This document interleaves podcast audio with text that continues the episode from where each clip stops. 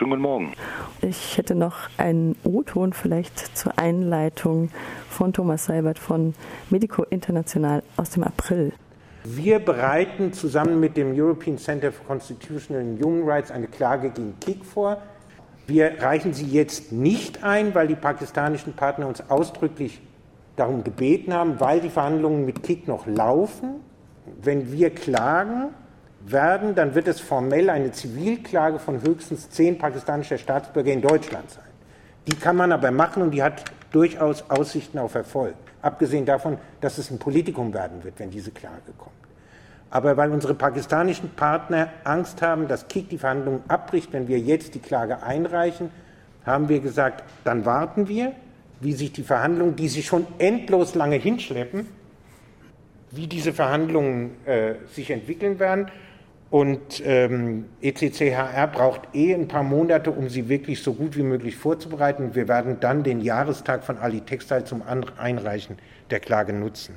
Jetzt haben wir im Vorgespräch aber schon geklärt, dass sich das hinzögert oder vielleicht auch gar nicht zur Realisierung kommt. Warum? Also GIG fährt ja seit längerem eine Taktik, kann man sagen, oder eine Strategie, dass sie einerseits hier versprochen haben, langfristig auch für die Entschädigung der Opfer zu sorgen. Und äh, im Moment scheint es eher so, dass sie auch wieder bereit wären, dafür sich einzusetzen. Und da ist natürlich so eine Klage im Moment noch nicht angesagt. Aber die Klage als solches, die ist in Vorbereitung. Und ähm, wenn Kick ja nicht freiwillig da endlich für die Entschädigung der Opfer sorgt und für den langfristige, denn es fehlen ja die Ernährer der Familie und auch ähm, ja die versehrt sind, körperlich versetzt sind, die brauchen ja auch für die langfristige äh, Sache auch noch eine Entschädigung. Wenn da sich nichts rührt, dann müssen andere Schritte gewählt werden. Definitiv braucht auch die Politik dann ein bisschen mehr Schwung und zwar, dass nämlich gesetzliche Rahmenbedingungen auch da geschaffen werden, dass solche Fälle einfach nicht sich über Jahre hinziehen können und die Opfer dann letztlich ja unentschädigt und einfach allein gelassen werden. Am 11. September 2000 2012 verbrannten in Karachi in Pakistan 254 Menschen bei lebendigem Leib, eingeschlossen in der illegal umgebauten, nicht registrierten Textilfabrik Ali Enterprises. Das steht auf eurer Website. 55 Menschen wurden dabei verletzt, Hunderte verloren die Möglichkeit, ein Einkommen für sich und ihre Familie zu erwirtschaften. Das hast du gerade schon erwähnt. Die Fabrik arbeitete fast ausschließlich für den Textildiscounter Kick, der jetzt schon öfter in diesem Kontext erwähnt wird, auch eben im Kontext mit Rana Plaza dem Gebäude, was vor über einem Jahr in Bangladesch zusammengebrochen ist. Und ähm, jetzt geht es darum, die Unternehmen in die Pflicht zu nehmen. Es gab ja schon einen Bangladesch Accord, der von mehreren Unternehmen unterschrieben wurde.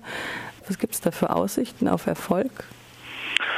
Also, dass dieser Akkord zustande gekommen ist und der Anlass, das muss man sich wirklich vergegenwärtigen, das sind ja über Tausende von Opfern. Dass der zustande gekommen ist, ist, weil die Empörung in der Öffentlichkeit groß war, weil das Thema nicht mehr aus den Medien herausging, weil die Politik, auch europäische Politik, sich eingeschaltet hat und Druck gemacht hat. Deswegen ist dieses Abkommen über Gebäudesicherheit und Brandschutz überhaupt für Bangladesch entstanden. Das ist ein großer Fortschritt und äh, die Herausforderungen bleiben weiter groß, wenn auch vom Ansatz her dieses Abkommen erstmal positiv ist, weil die Gewerkschaften vor Ort einbezogen sind, weil die Regierungen vor Ort einbezogen sind, weil die Unternehmen selbst finanziell in die Pflicht genommen werden, damit sich Dinge verbessern. Das Tragische daran ist, in Bangladesch ist es gelungen, so ein Abkommen herzustellen, aber Pakistan oder in anderen Ländern stürzen ja auch Fabriken zusammen oder kommt es zu Katastrophen. Die haben aufgrund der Priorität von Rana Plaza es eben nicht so lange in der Öffentlichkeit gehalten und die Unternehmen denken wahrscheinlich, ja, es ist nicht mehr in der Öffentlichkeit, also ist das Thema nicht mehr so hochaktuell. Das Thema ist aber für die einzelnen Betroffenen hochaktuell. Und das Thema ist deswegen auch aktuell, weil es eben nicht nur um Bangladesch geht, sondern um alle Produktionsstandorte, wo Gesundheit und Sicherheit der Beschäftigten im Vordergrund stehen muss und deswegen auch Gebäudesicherheit. Und das ist ein Themenkomplex, der arg im Argen liegt in der globalen Lieferpraxis von Bekleidung. Und es gibt noch andere Themen, Repression gegen Gewerkschaften, ein Lohn, der nicht ausreicht zum Leben. Und da muss doch deutlich mehr passieren. Und es ist so offensichtlich, dass diese freiwillige Verantwortung der Unternehmen da überhaupt nicht ausreicht. Und wir sagen als Kampagne für saubere Kleidung, diese Sache ist untragbar. Untragbar, da sagst du ein Stichwort. Das ist ja der Name eurer Kampagne, richtig? Ja, das ist so eine kleine Fokuskampagne, gemeinsam mit Medico und Verdi und Inkota und die Kampagne für saubere Kleidung sind dabei, weil wir eben sagen, wir sind doch nicht irgendwelche Einzelgruppen, die dies bloß unmöglich finden, sondern es ist eine breite Masse in der Bevölkerung.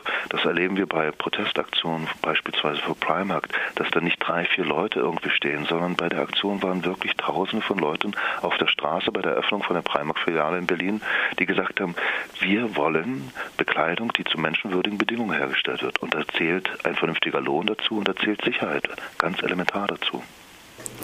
Jetzt war ja gestern das Textilbündnistreffen. Du musst jetzt keine Interna verraten, aber vielleicht äh, gibt es irgendwas, was jetzt ansteht, ganz aktuell? Na, erstmal müssen wir sagen, es ist positiv, dass seitens der Regierung so eine Initiative vor allem vom Bundesministerium für Entwicklung und Zusammenarbeit gestartet wurde, um die Bedingungen in den Produktionsländern zu verbessern bei der Herstellung von Bekleidung und nicht bloß da, wo konfektioniert wird, sondern auch in den Vorstufen.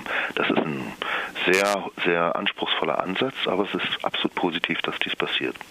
Es sind nicht nur Markenfirmen bei diesem, ja, bei der Vorbereitung des Bündnisses dabei, sondern auch Discounter sind dabei, die Verbände sind dabei.